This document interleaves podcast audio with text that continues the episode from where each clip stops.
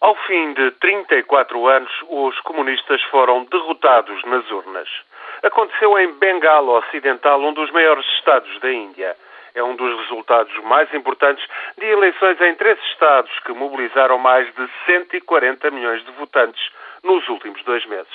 O escrutínio, divulgado esta sexta-feira, reforçou a importância dos partidos regionais que controlam alguns dos governos dos 28 estados da Federação Indiana.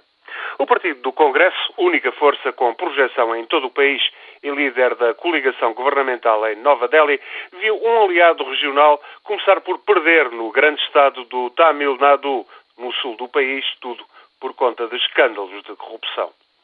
O partido do primeiro-ministro Mohan Singh contribuiu, por outro lado, para desalojar uma coligação de esquerda liderada pelos comunistas em Kerala, na costa ocidental em Bengala Ocidental, outro aliado do Partido do Congresso, esfiado pela atual Ministra dos Caminhos de Ferro, Mamada Barnaji, obteve, no entanto, uma vitória retumbante.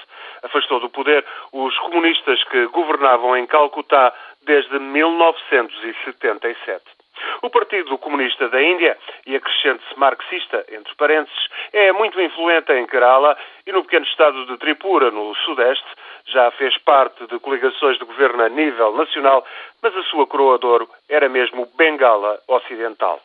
A maior fração dos comunistas indianos, por entre muitas cisões e controvérsias, empenhara-se a partir dos anos 60 em campanhas eleitorais. Os comunistas chegaram ao poder em Calcutá por via eleitoral e tiveram sucesso inicialmente com um programa de reforma agrária. Também formaram conselhos de administração em aldeias e vilas que durante décadas promoveram projetos de desenvolvimento. Na década de 90, no entanto, o governo federal, em Nova Delhi, começou a lançar reformas económicas ao repio da ortodoxia estatizante que imperava na Índia desde a independência, em 1947. Bengala Ocidental, um Estado com 90 milhões de habitantes, começou a perder cada vez maior capacidade competitiva. Os comunistas tentaram então na última década apostar na indústria, mas entraram em conflito com a população rural, sobretudo devido a conflitos quanto às expropriações de terras.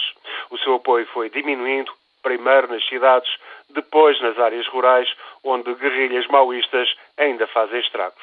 Agora, após 34 anos consecutivos no governo, os comunistas sofreram uma pesada derrota em Calcutá. Por toda a Índia se comenta que a derrota comunista em Bengala Ocidental marca o fim de uma era.